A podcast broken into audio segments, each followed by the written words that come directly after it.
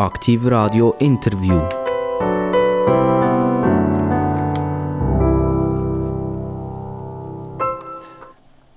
Aktiv Radio Interview am Mikrofon Daniel Sauser und vis-à-vis -vis von mir darf ich eine Dame begrüßen, eine Dame aus dem Kanton Bern, wo der Kanton Bern auf nationaler Ebene äh, vertritt. Sie heißt Nathalie zum Vornamen und Imboden zum Nachnamen. Herzlich willkommen, Nationalrätin von der Grünen, Nathalie Imboden. Grüß dich, ich freue mich sehr, heute hier zu sein. Willkommen. Nathalie Imboden. Imboden ist ein Walliser, ein Walliser Geschlecht. Die äh, sind auch Bürger aus dem Wallis. Sie kommen von Täsch. Das ist gerade unten an Zermatt. Also äh, hat es nie ganz auf Zermatt aufgelenkt bei euch? Seid ihr immer so unten im, im Schatten der Zermatter? Ja, also im Schatten der Berge. Ich bin äh, in den Bergen aufgewachsen, auf 1400 Meter. Äh, das Matterhorn äh, sieht man von Täsch nur, wenn man aus dem Dorf rausgeht, der Hang rauf. Aber ähm, ja, ich bin die Berge gewöhnt als Kind und äh, das erdet doch sehr stark. Aber wenn ich jetzt euren Dialekt anhöre, sind das die Berner Berge oder sind das die Walliser Berge? Gewesen? Ja, das ist ein bisschen das Problem. Die Walliser und Walliserinnen finden natürlich äh, ganz schlimm, dass sie der Dialekt jetzt nicht mehr reden.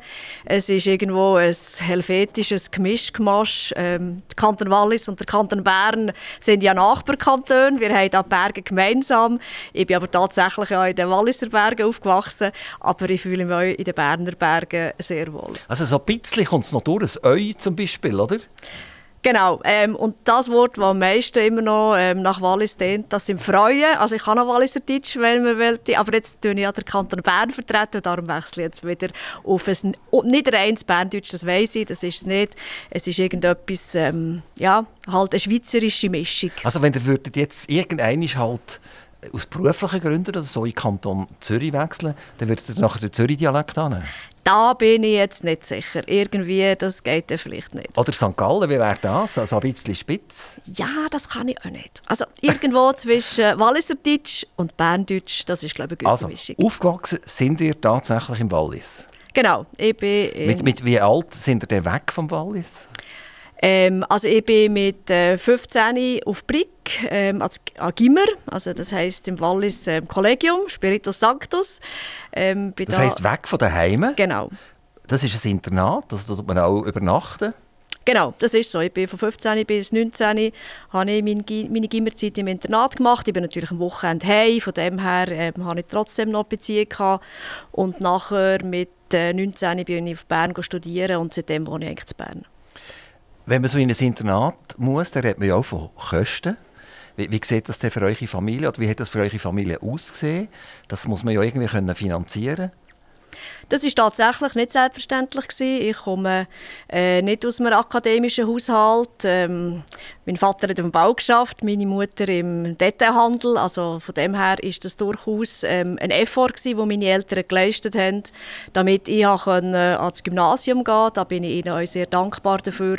Und äh, leider ist die Stipendienregelung damals im Kanton Bern nicht, äh, im Kanton Wallis, Entschuldigung, nicht so großzügig gewesen, aber es ist trotzdem möglich gewesen, mit äh, Darlehen und Stipendien auch zu studieren. Haben Sie dort schon irgendwie eine Wahl treffen in dieser Gymnasialzeit? In welche Richtung dass Sie gehen? Musisch, mathematisch, sprachlich? Ja, also bereits damals hat man da müssen Entscheidungen fällen. Ich habe mich für Latein entschieden. Rückblickend weiß ich nicht mehr genau warum, aber ähm, es ist äh, zwar relativ äh, stotzig gewesen, Latein zu lernen, ähm, aber es ist nützlich gewesen, auch für andere Sprachen. Man sagt zwar, es ist eine tote Sprache, aber viele latinische Sprachen hängen damit zusammen. Von dem her war es eine gute Schule gewesen. Ähm, aber warum ich es gewählt habe, kann ich mir ehrlich gesagt nicht mehr erinnern. Ist, ist es fast ein eine Qual gewesen? Also jedes Mal, wenn eine Prüfung, ein Test kam, ein latinischer, waren Schweißperlen auf der Stirn? Gewesen? Ja, also ich bin glaube jetzt nicht so eine Glanzschülerin im Latin, tatsächlich nicht. Wir hatten einen Latinlehrer, der mit faszinierend hat können über die Zeit, über die römische Zeit berichten Also der hat quasi wirklich ähm, wunderbar können uns die Geschichte nahebringen Aber bei den Wörtern und bei der Grammatik habe ich schon ab und zu... Ähm, ein paar Schweißperlen gehabt, das gebe ich zu. Also ich, ich habe leider nie äh, können das Latein genießen, weil ich habe mathematisch naturwissenschaftlich gemacht, habe einen Bruder gehabt, den ich im gleichen Zimmer mit ihm äh, übernachtet habe und äh, der hat mir so Latinisch lehren und dann habe ich ihn abends gehört rezitieren und da ist mir etwas noch geblieben, ist Galina Clamat aus dem irgendwie Ludus Latinus 1 raus. Sagt euch das noch etwas, die Galina Clamat? Das sagt mir jetzt gar nicht. Ihr seid wahrscheinlich dort besser. Ähm... Ja, es sieht fast so aus. Das ist die Henne gackert. Ah, okay. Ja, das würde man jetzt eigentlich könnte man das ja erraten. genau. Da sieht man, vielleicht ist nicht so viel hängen geblieben. Aber was mir hängen geblieben ist, ist doch quasi ein gewisses Verständnis für latinische Sprache, wo man vielleicht erst nachher gemerkt hat, dass man eben Italienisch, aber auch äh, Französisch gar nicht so weit weg sind und dass doch noch nützlich ist, manche Sachen zu lernen, die nicht auf den ersten Blick man merkt, merkt, was es bringt, aber doch in dem Sprachverständnis habe ich ein paar Mal davon zehren. So. Wie ist die Verbindung zum Wallis heute? Ähm, also ein Teil von meiner Familie wohnt immer noch im Wallis. Meine Mutter, meine Schwester. Ich habe äh, zwei äh, Nichten, die ich ähm, ab und zu besuche. Von dem her besuche ich ab und zu meine ähm, Familie, die dort noch wohnt.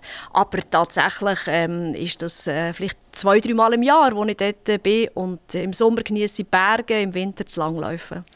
Das Wallis ist uns allen jetzt sehr stark immer wieder vor die Augen getreten worden mit der Lonza. Die Lonza, kann man sagen, ist einer der ganz, ganz grossen weltweiten Profiteure von dieser Krise, die wir hatten, oder vielleicht immer noch drin stecken. Ich brauche zwar das Wort Krise nicht so gern.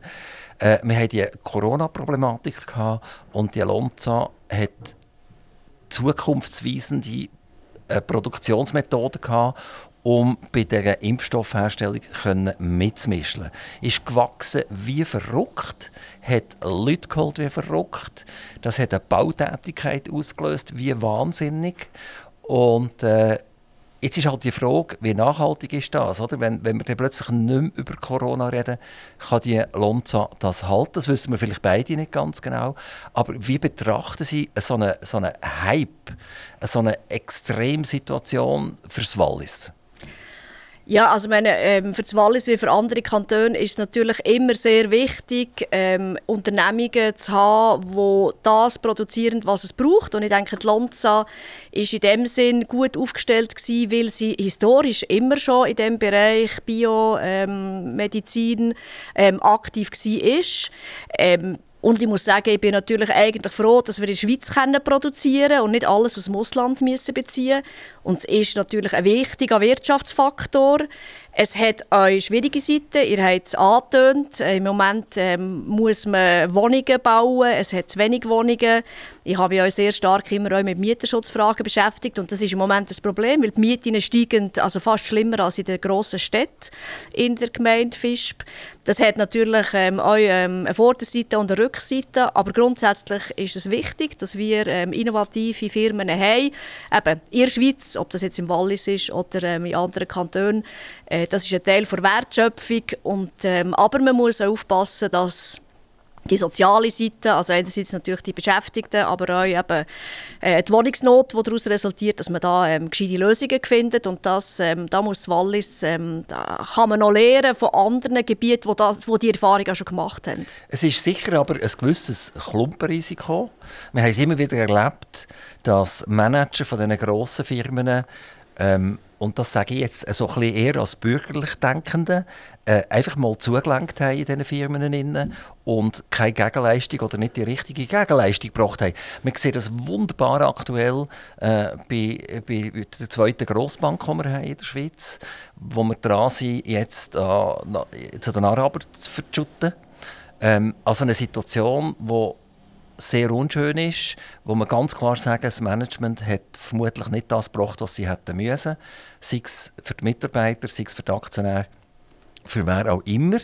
Ähm, und jetzt, wenn wir das auf die Lonze übertragen, dann kann man ja wirklich nur beten, dass dort nicht Leute sind, die genau das Gleiche werden machen, weil sonst sind dann plötzlich Hunderte oder Tausende von Wohnungen leer, weil, weil die Lonza einfach nicht mehr so funktioniert.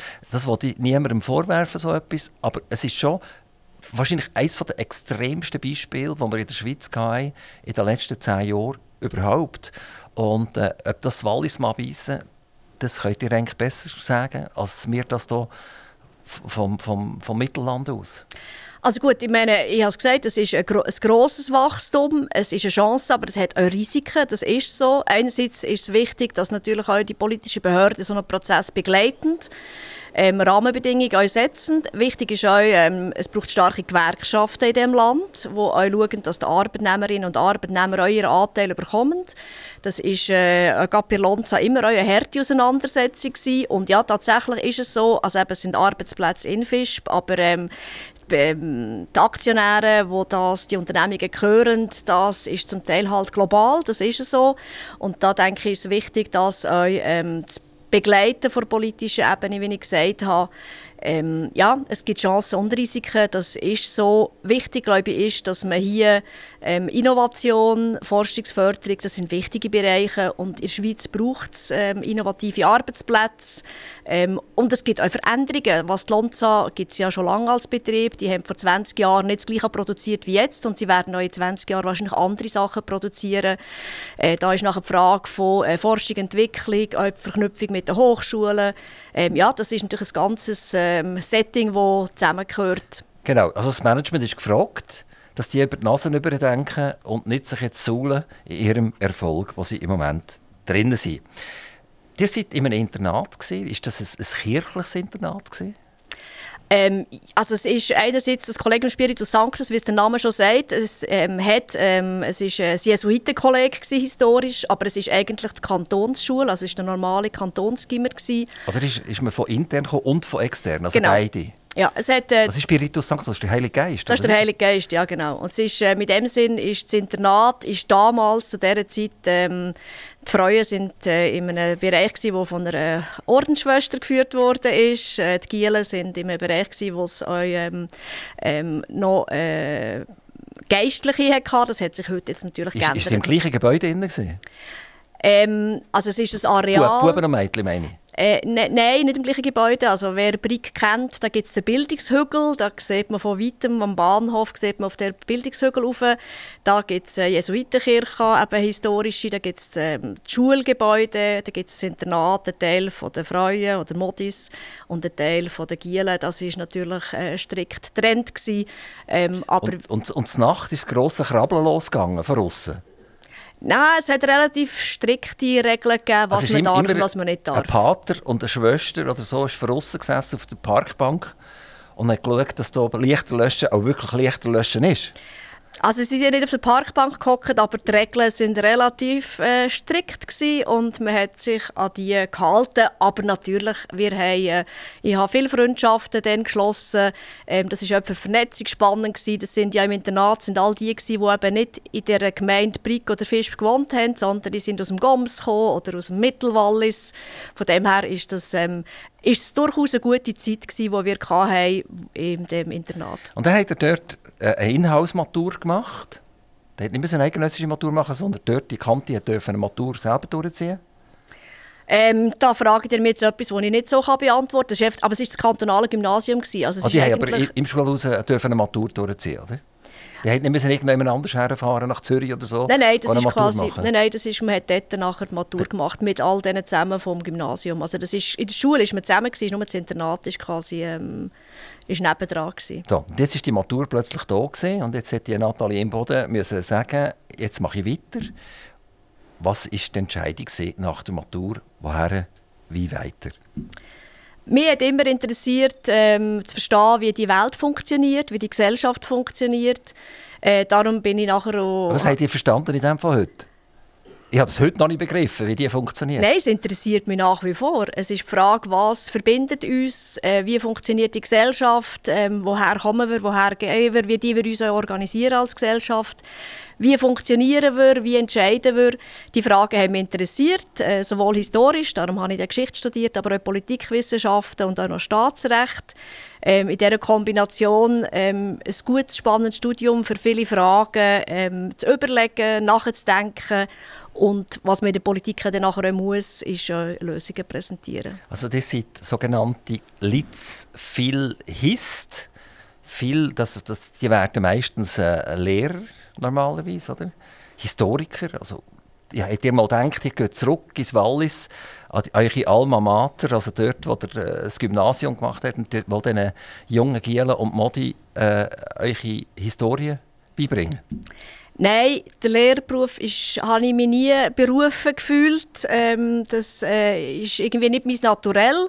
Ich bin nachher äh, zu den Gewerkschaften gegangen, in eine andere Richtung. Ähm, weil ich nicht nur die Welt verstehen sondern die auch die Welt Welt verändern. Studium schon geschafft bei, der, bei den Gewerkschaften, oder? Also ich war zum Teil äh, bei Werkstudentin, ich habe in einer Tourismusbahn geschafft in der Beiz, also als äh, im Service, ähm, aber habe nachher auch bei den Gewerkschaften zum Teil schon für Kampagnen geschafft und bin nachher später als Gewerkschaftssekretärin angestellt worden. Also Sie sind sehr, sehr früh, ihr, wenn wir sagen, politisiert worden ein bisschen.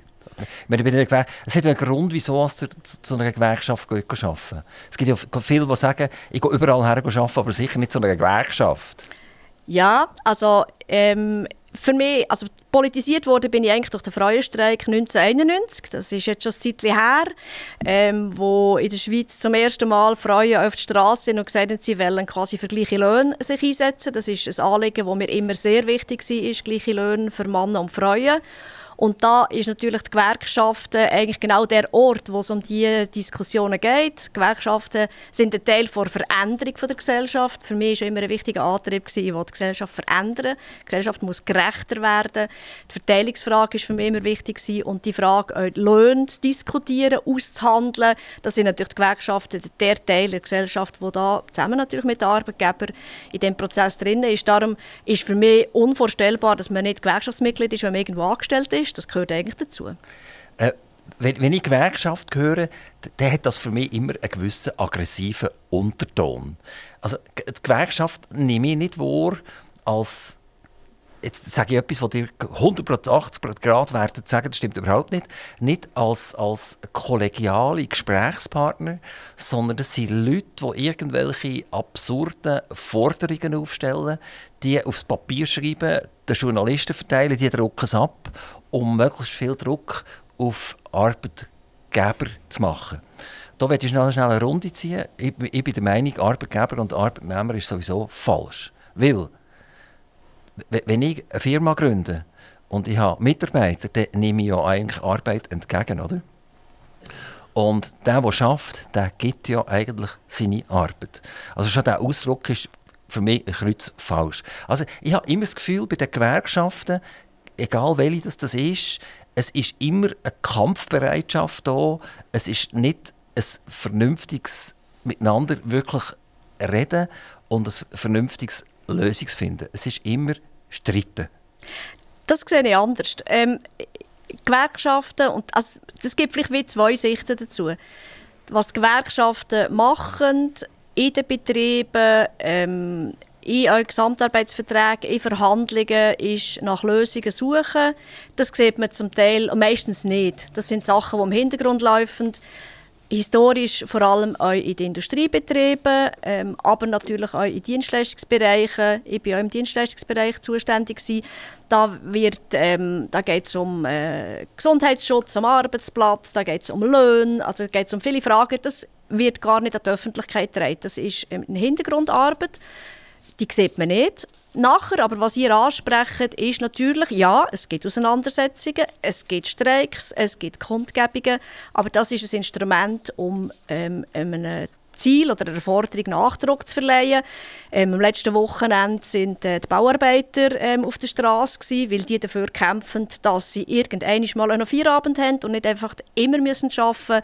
Gerade äh, auch junge Väter, die sagen, irgendwann ich will auf dem Bau arbeiten, aber ich will irgendwann schon noch mit den Kindern Zeit haben die kämpfen im Moment um Arbeitsbedingungen, um Flexibilisierung, nicht um die Löhne, sondern wirklich um die Arbeitszeiten. Das ist ein Kerngeschäft. Ja, und da geht man zum Teil auf die Straße, das sieht man halt medial, aber das kann auch genau das sein.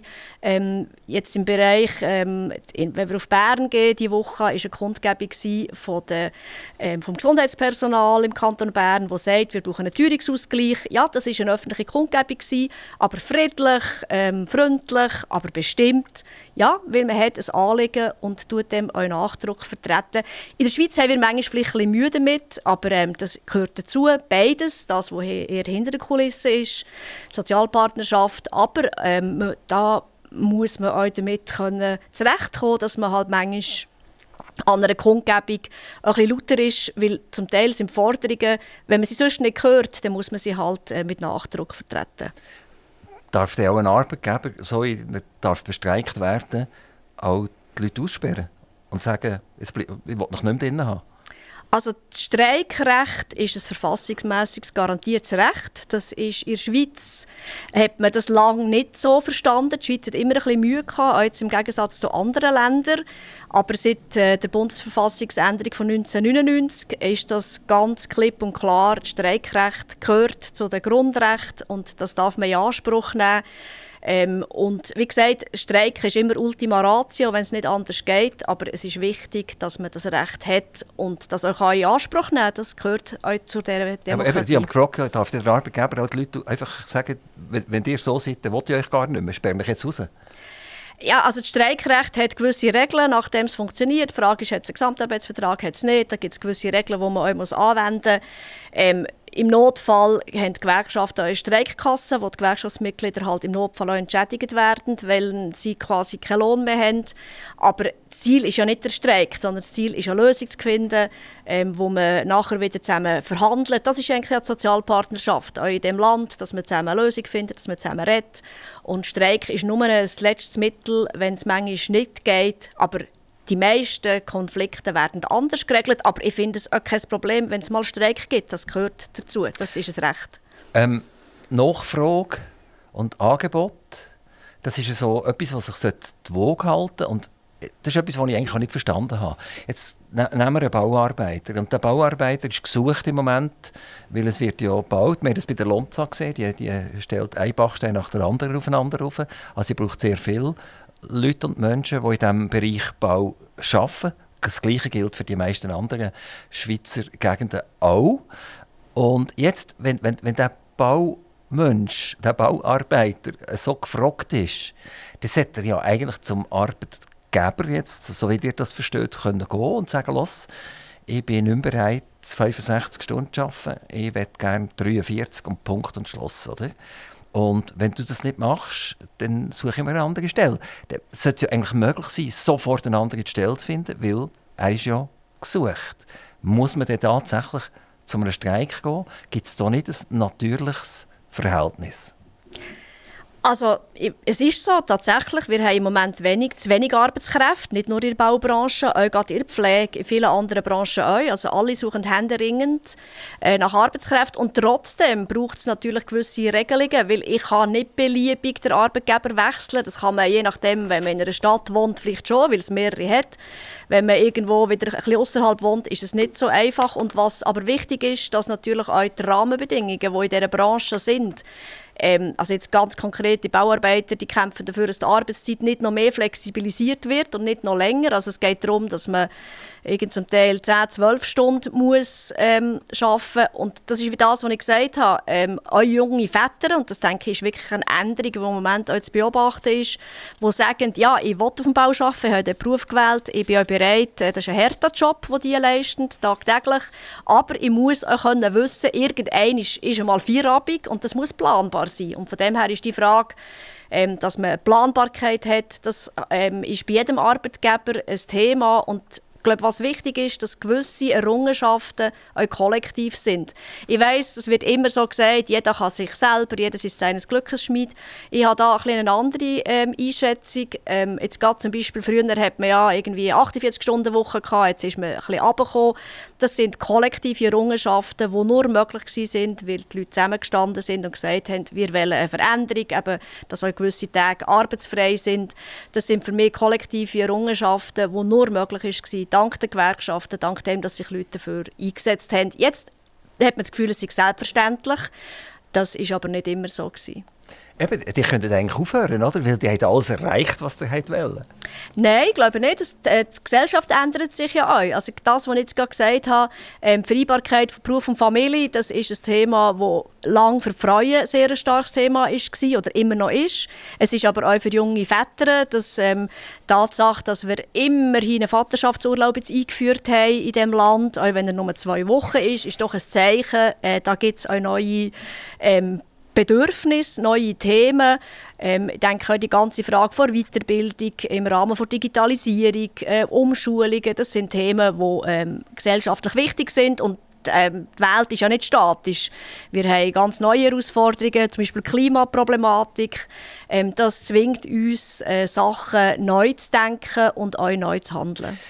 Wir reden hier voll über gewerkschaftliche Themen und im Prinzip seid ihr ja gar nicht mehr dabei. Die haben so ein bisschen Zeiten gewechselt. Also vielleicht seid ihr auf der gleichen Seite einfach an einem anderen Ort jetzt. Aber ich werde gleich noch etwas zu den Gewerkschaften kurz sagen. Die Gewerkschaften sind in der Schweiz zum Teil sehr grosse Besitzer von Wohnungen, Hotels, Immobilien etc. Und wir hatten hier einen Mitarbeiter, der in einer Gewerkschaftswohnung gewohnt hat. Dem ist es nicht so gut gegangen, auch in dieser Corona-Zeit. Und dann hat er unter anderem seinen Vermieter angefragt, kannst du mir ein bisschen entgegenkommen? Ich habe ein Problem, äh, gibt es irgendeine Möglichkeit? Dann hat eine mega schnoddrige Antwort bekommen, äh, du bist einfach Mieter bei uns, Punkt, Schluss, Ende. Also habe ich das Gefühl, dass die Gewerkschaften dort, wo sie am Kapital frönen, kein Deut besser sind wie, wie, wie die anderen. Also das, wenn ich das höre, ist das natürlich nicht gut. Ich denke, das ist bedauerlich. Und, aber ich habe das jetzt kenne den Fall nicht im Detail. Ähm, ich weiß einfach, dass die Gewerkschaften, ja, die haben ähm, Liegenschaften. Das ist in dem Sinn aber nicht einfach, weil sie im Kapital frönen, sondern das ist eigentlich ihre äh, Kasse für im Streikfall. Das ist, eine Gewerkschaft muss ein gewisses, äh, eine gewisse Kasse haben, damit sie ähm, kann in einem Arbeitskonflikt auch der austragen Das ist in dem Sinne wieder die Reserve, die sie haben. Aber so, wenn ich das höre, tönt das nicht gut. Und ich hoffe ähm, nicht, dass das... Ähm, äh, das ist nicht der Normalfall, das denke ich nicht. Und äh, das tut mir leid für die betroffene Person, weil ich glaube, gerade in Corona hat sich ja gezeigt, dass äh, gerade bei Erlassen von Mieten, sei das Geschäftsmieten, aber auch bei Privatpersonen, dass es wichtig war, dass man dort äh, unterstützt hat. Das war eine außerordentliche Situation. Äh, der Staat hat ja auch geholfen mit äh, Unterstützungsgeldern für die Wirtschaft und ich denke, das ist eine der äh, Erfahrungen aus Corona. Das ist notwendig gewesen, dass man das gemacht hat und ähm, aber es ist, man hat sicher nicht überall richtig gehandelt. Das tönt jetzt danach. Die, haben selber mal so ein bisschen Knatsch bekommen mit der UNIA 2012. Also die feiern das zehnjährige Jubiläum von diesem Knatsch. Dort sind die zurückgetreten als Co-Präsidentin. Und äh, dort hat er auch irgendetwas gehabt, das dich aufgerieben hat, oder? Also auch dir hat er irgendetwas gehabt, er nicht einverstanden war und hat dich nicht durchsetzen und hat gesagt, das ist jetzt gut, oder? Ja, das war ein Konflikt ähm, in der Region Bern, wo irgendwie einfach die Situation intern ähm, äh, ziemlich äh, vertrackt war. Und ich habe dann entschieden, jetzt zu sagen, okay, ich mache einen Schritt auf die Seite. Ähm, dann kann man das lösen. Ähm, ich bin nachher auch äh, drei Monate weg, gewesen, bin Englisch lernen, eine gute Erfahrung gewesen, bin aber nachher zurück zur Gewerkschaft in einer anderen Funktion. Manchmal muss man halt auch einen Schritt auf die Seite machen, damit, damit ähm, da die Situation sich entspannen kann. Ähm, rückblickend ähm, ist das in dem Sinn, ähm, ja, ist nicht eine gute Erfahrung gewesen, aber man lernt immer wieder in solchen Prozessen und ich habe nachher ähm, in der, in der gleichen Gewerkschaft, einfach in einer anderen Funktion weitergearbeitet. Das heisst, ähm, das Anliegen ist nach wie vor ähm, wichtig und ich trage das auch weiter, ob ich jetzt ähm, Gewerkschafterin ist, nicht wenn man auf dem Lohnzettel ist von einer Gewerkschaft, sondern dass es die Arbeitnehmerinnen und Arbeitnehmer die Anliegen zu vertreten, das ist eine Haltung und wie gesagt, ich ähm, würde mir wünschen, dass mehr Leute Gewerkschaftsmitglied wären. Ich denke, wir können gemeinsam sehr viel erreichen. Ist es damals ein Mobbingfall gesehen. Also kann man, kann man sagen, die haben selber Erfahrung gemacht, was bedeutet das, wenn ich als junge Frau äh, irgendwie auf eine Seite geschoben werde, wo mir hinten und vorne nicht passt und ich kann mich eigentlich nicht mehr wehren und dann hat ihr eigentlich gesagt, okay, dann bin ich jetzt die, die jetzt weggeht. Das ist ja nicht jemand anders weggegangen. Die sind gegangen, die sind haben nachher Englisch gelernt, das war sicher super für euch, das ist top. Aber ich würde sagen, das war ein Mobbingfall und ihr habt dort etwas gelernt daraus, wie man es eben nicht machen sollte und das hat euch weitergeholfen für eure Karriere.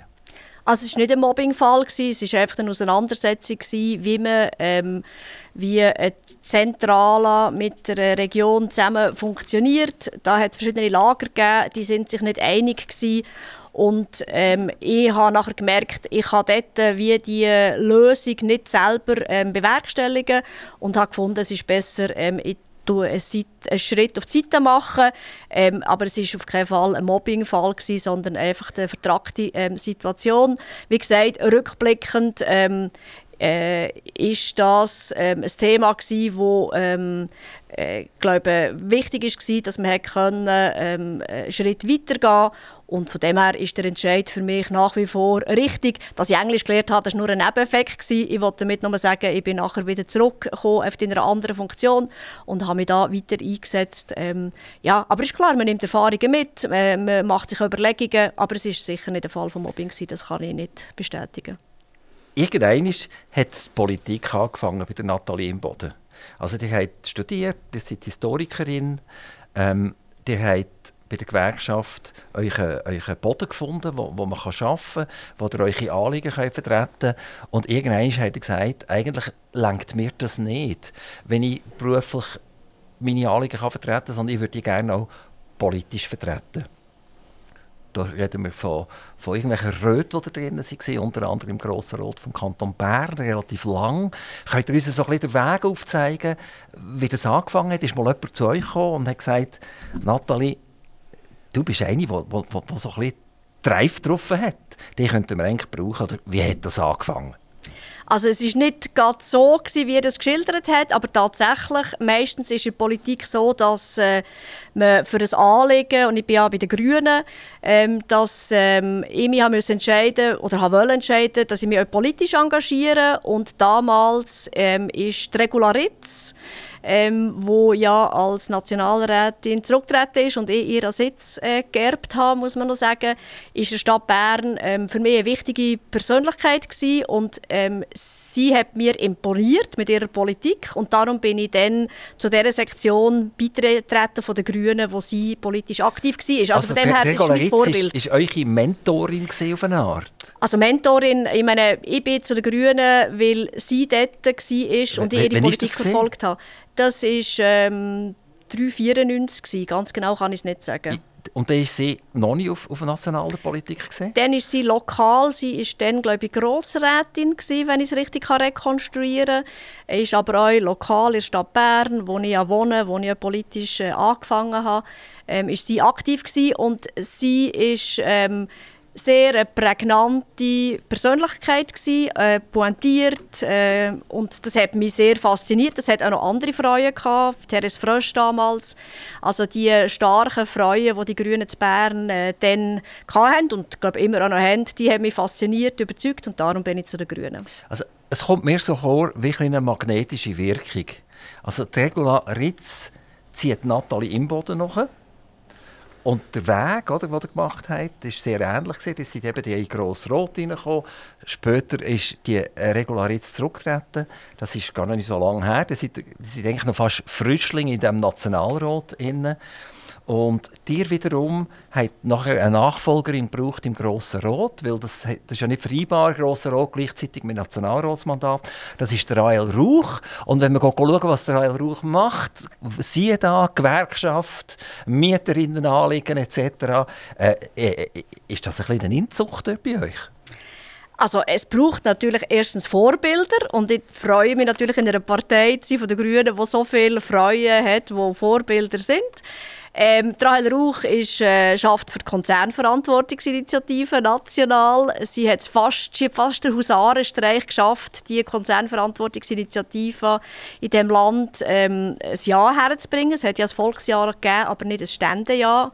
Ähm, von dem her ist das eine der ganz starken, auch, ähm, denke ich, künftigen Persönlichkeiten in diesem Land. Ähm, und sie kandidiert auch für den Nationalrat im nächsten Jahr im Kanton Bern, von dem her wählbar.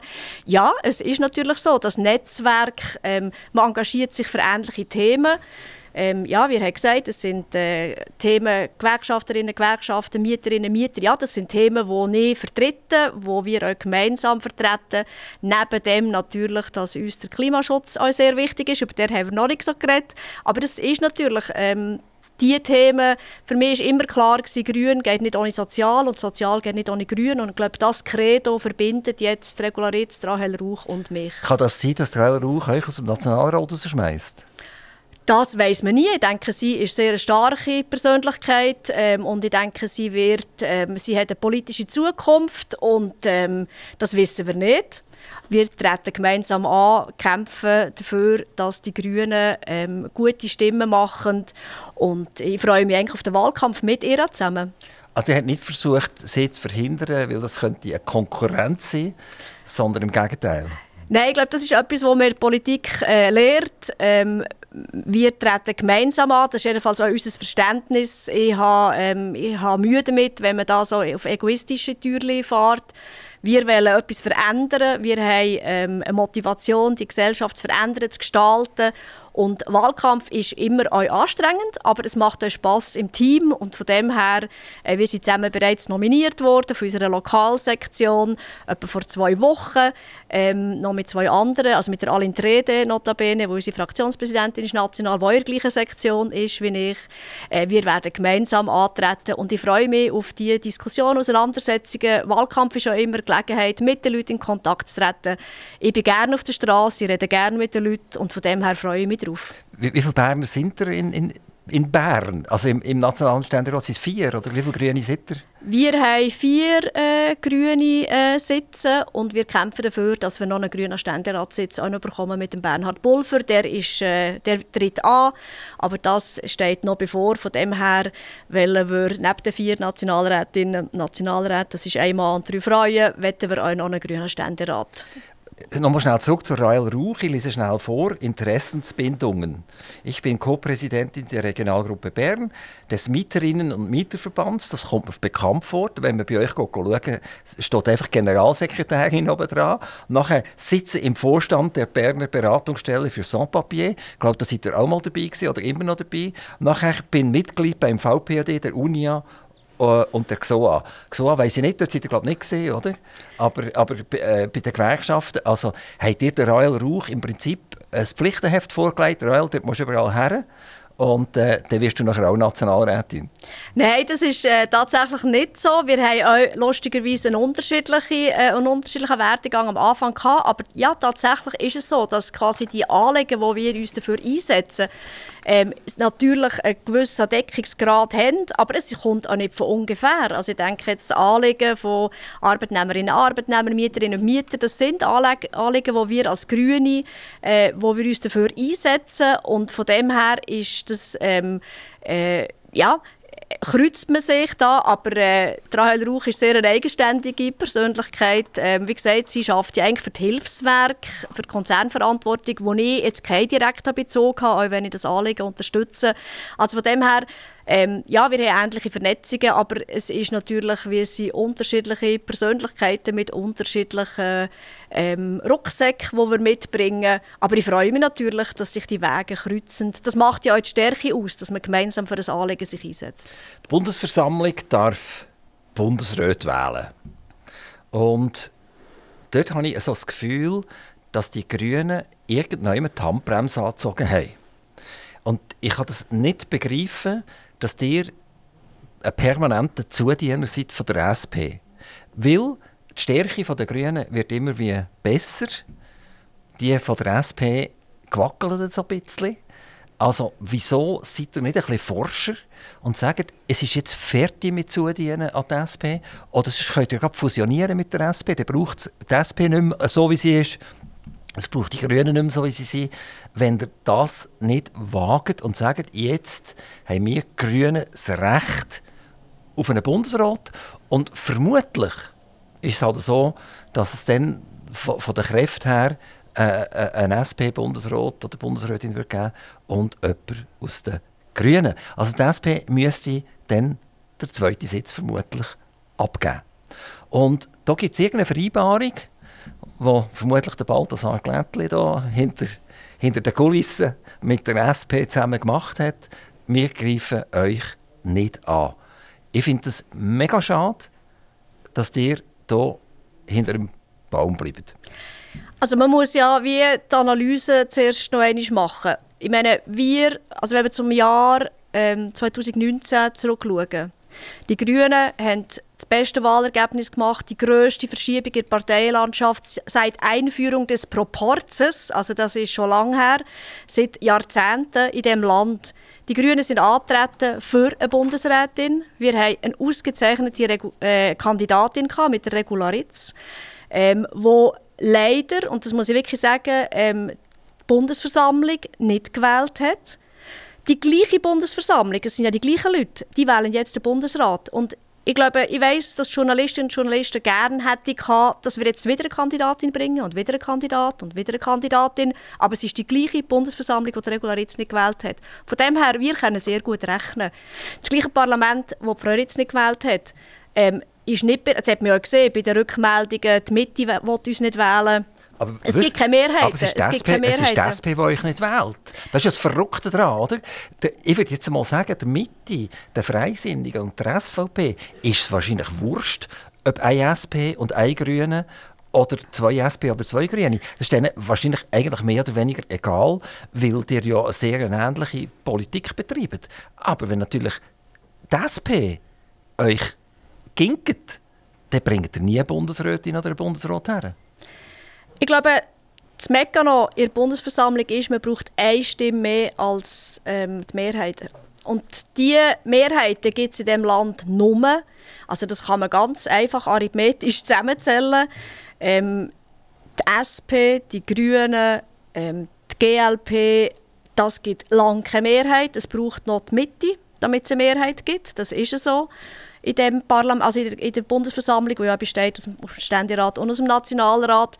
Und die Mehrheit ist absolut nicht sichtbar gewesen. Wenn man gesehen hat, 1999, äh, 2019 das Resultat, hat man die Grünen nicht in der Regierung wollen.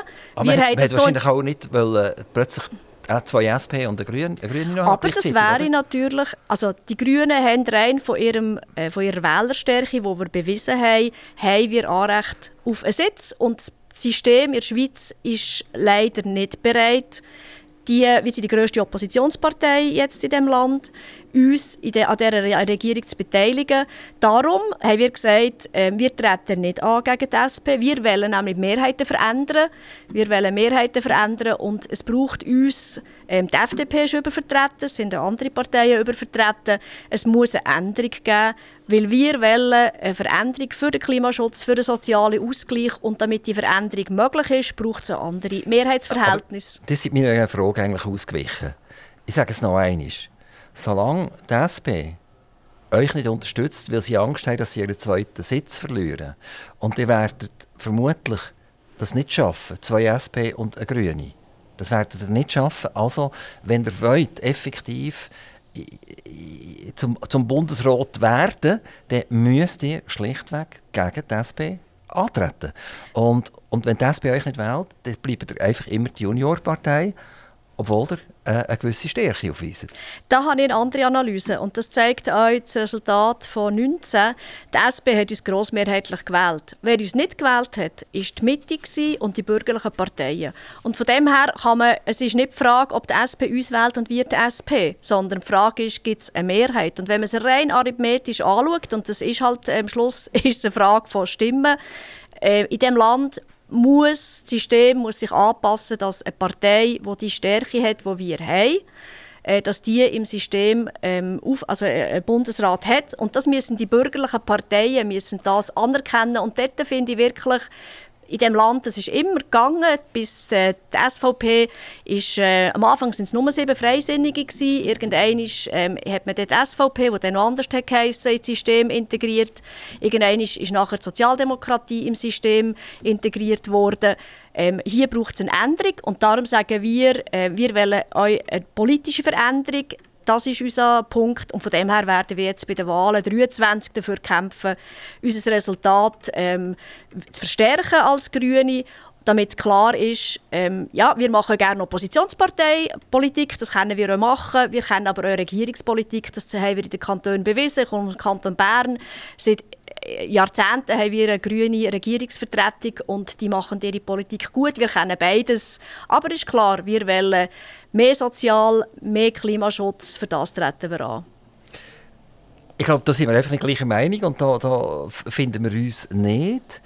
Ihr geht immer davon aus, dass der drei Bundesräte könnt haben mit der SP zusammen.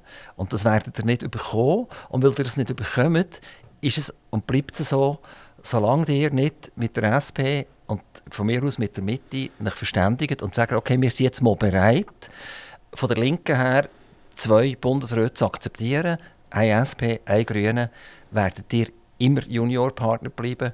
Und ich habe das in keiner Art und Weise begreifen. Also, ich, ich glaube, wir müssen das Thema, die sagen das eine und ich, ich sage das andere. Äh, und die haben gesagt, ich kann gut rechnen, ich kann das eben auch, oder? Und darum sage ich, die werden es gemeinsam nicht schaffen, über zwei Bundesräte über. Ähm, darf ich noch eine Frage stellen? Die sind ja jetzt Generalsekretärin vom Mieterinnen- und Mieterverband.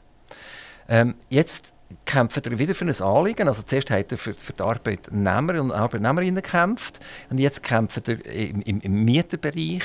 Äh, ist das euch so ein richtiges Herzensanliegen, dass im Prinzip der Underdog, der umarmt ihr, dem, dem muss ich helfen. Das ist 24 Stunden rund um die Tour, hat er so eine Art Helfersyndrom. Äh, nein, ich habe kein Helfersyndrom. Ich glaube, das kann man nicht sagen. Ich bin jemand, der ähm, aber ein Gerechtigkeitsempfinden hat. Ähm, für mich ist immer klar gewesen, auf dieser Welt gibt es grosse Ungerechtigkeiten. Ähm, das ist äh, in der Schweiz, ähm, in dieser reichen Schweiz, eben trotzdem eine Realität. Sehr viele Leute sind von Armut betroffen. Man sieht es vielleicht weniger, aber es ist eine Realität. Viele Leute haben tiefe Löhne und sie sind beim Wohnungssuchen haben sie grosse Probleme, weil gerade in den Agglomerationen die Mieten extrem gestiegen sind in den letzten Jahren. Es ist für sehr viele Familien, aber auch Einzelpersonen schwierig über die Runden zu kommen. Das beschäftigt mich. Ich kenne auch die Leute. Ich kenne, ich ich komme auch aus dem, aus dem Milieu. Ich bin nicht mit einem goldenen Löffel im Maul auf die Welt gekommen.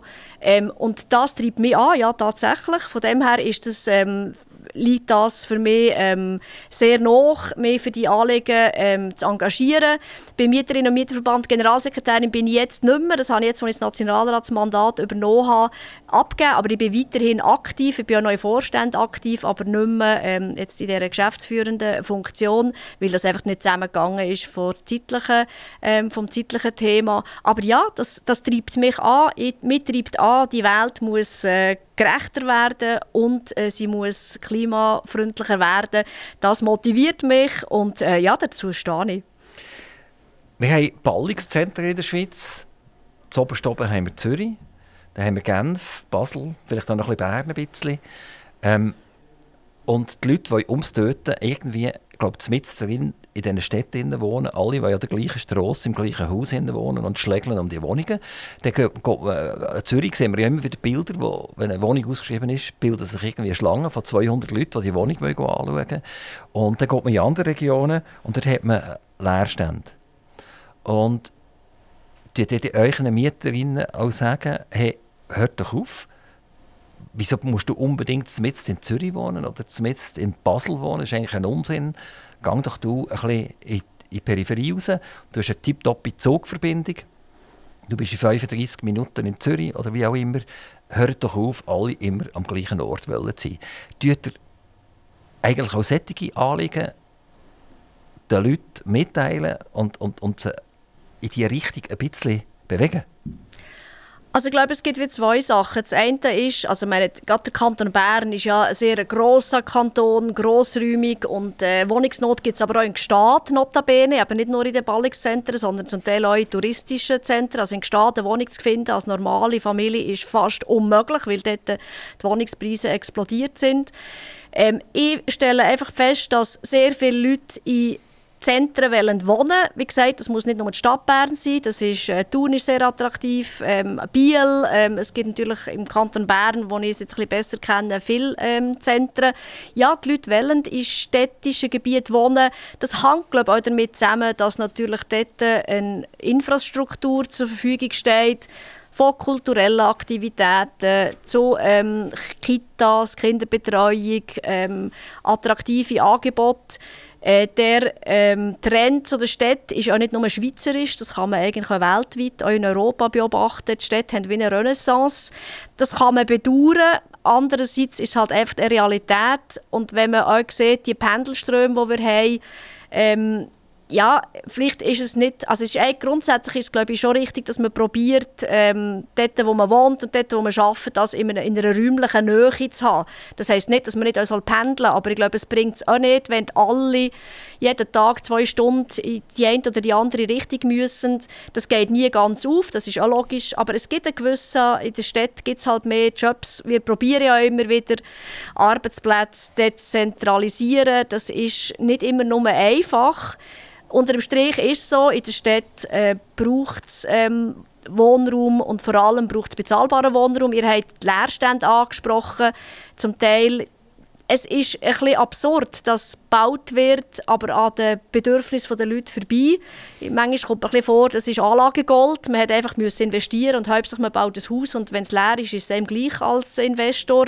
Kann ich nicht nachvollziehen. Eigentlich müssen wir ja schauen, dass das gebaut wird, was die Leute nachfragen, ähm, dass die Bedürfnisse der Leute, ähm, ja, dass man dort entgegenkommt und nicht einfach den Leerstand. Das bringt niemandem etwas. Da bin ich völlig einverstanden. Ja, an der Leerstand in sehr vielen äh, Wohnungsgebieten sind Altbauwohnungen.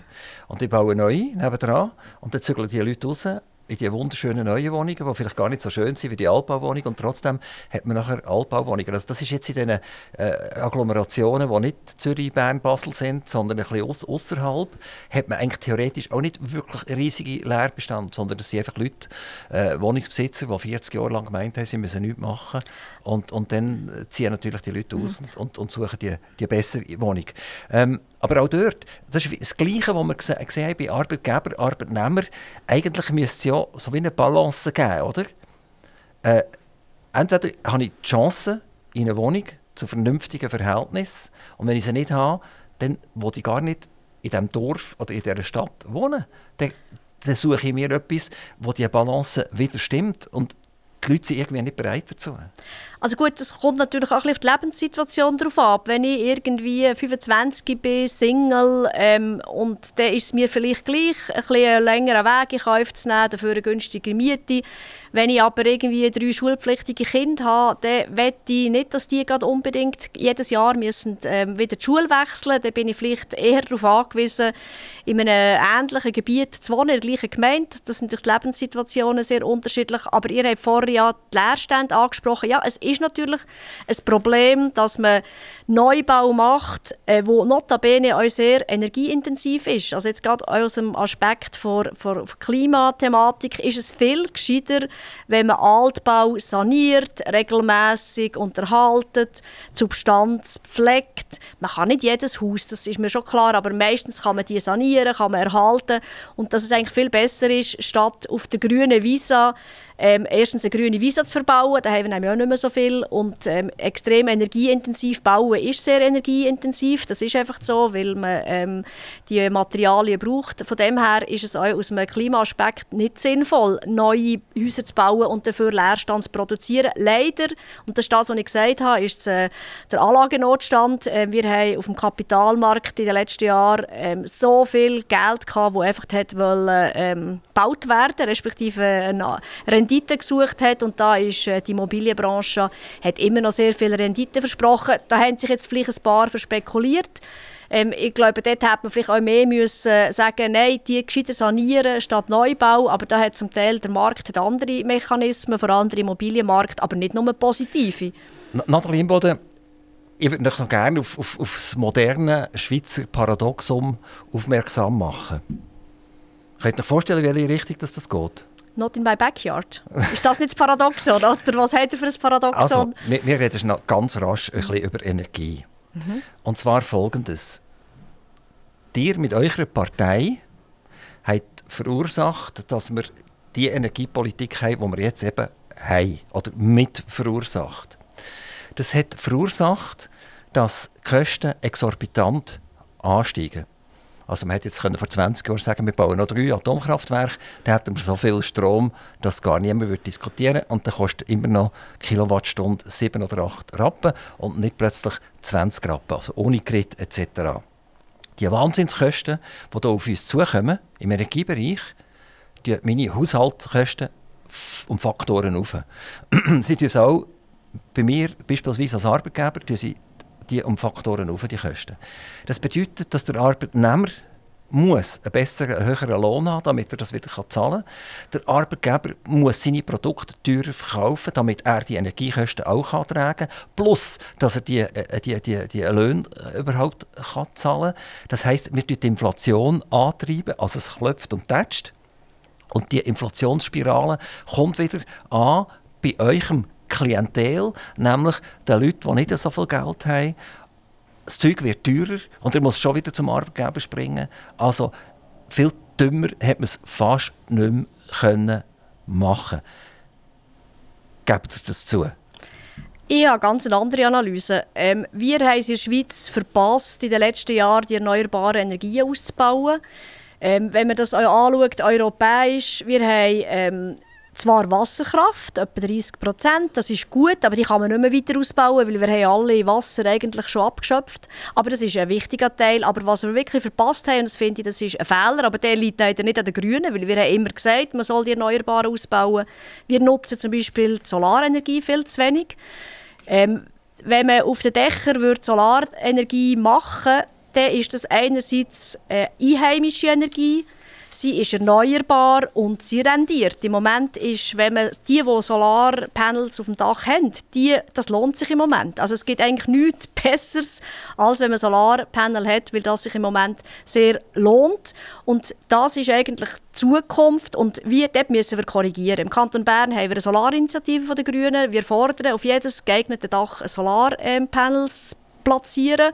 Ich glaube, dann schaffen wir es unabhängiger sein vom Ausland. Im Moment die wir 8 Milliarden Franken im Jahr nach Saudi-Arabien, nach Russland, den Scheichs, ähm, den Russen äh, für Öl und Gas ähm, äh, zu kaufen, zahlen. Das ist falsch.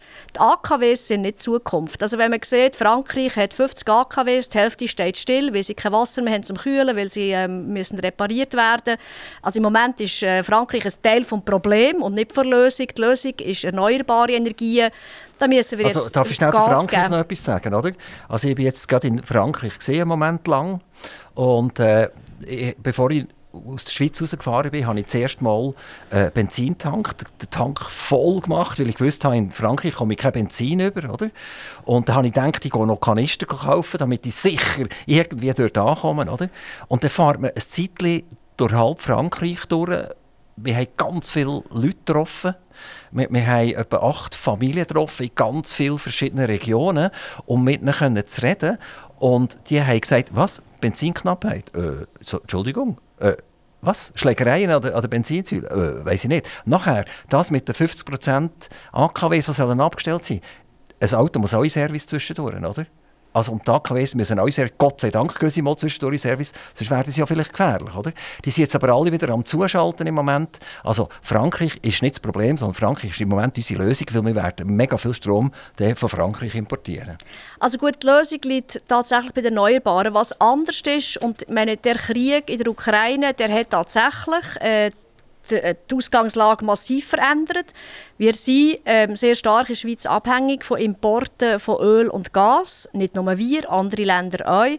Und das verwünscht uns jetzt zu einem sehr ähm, schwierigen Zeitpunkt. Und ich glaube, dort müssen wir ähm, wegkommen. Die Abhängigkeit äh, müssen wir, also im Moment wissen alle, wir sind abhängig von Öl und Gas, ist aber immer schon so gewesen. Und wir müssen so schnell wie möglich wegkommen. Einerseits indem, dass wir eben auf andere Energieträger umsatteln. Ähm, da sind wir jetzt dran, der Ausbau von der Erneuerbaren. Und für das stehen die Grünen ein. Und von dem her bin ich nicht einverstanden mit eurer Analyse. Die Grünen haben sich immer für erneuerbare Energien eingesetzt. Die Energiestrategie ist von der Bevölkerung angenommen worden. Die Grünen sind leider keine Mehrheit. Wir sind auch dafür gewesen, aber es sind breite Teile dafür gewesen. Und jetzt müssen wir erneuerbar ähm, stärker machen. Da haben wir in der letzten Session auch wichtige Entscheidungen gefällt. Zum Beispiel auf jedem Industriedach kommen neue Solarpanels. Da haben wir jetzt Vorgaben gegeben. Also es geht in die Richtung, aber es muss ein schneller gehen. Nathalie Imboden, ich habe nur etwa 10% der Themen, die ich mir schnell notiert habe, können mit euch besprechen. Äh, es war eine riesige Freude. Ich feite gerne. Und ich hoffe, auch euch hat es ein bisschen gefallen. Ähm, kommt ihr wieder zu Aktivradio? Ich komme auf jeden Fall wieder eh gerne diskutieren. Äh, man muss ja nicht gleicher Meinung sein. Das ist eben Demokratie schön. Wir dürfen unterschiedliche Meinungen haben. Wir dürfen diskutieren. Das gehört dazu. Und ich freue mich, komme gerne wieder. Aktiv Radio Interview.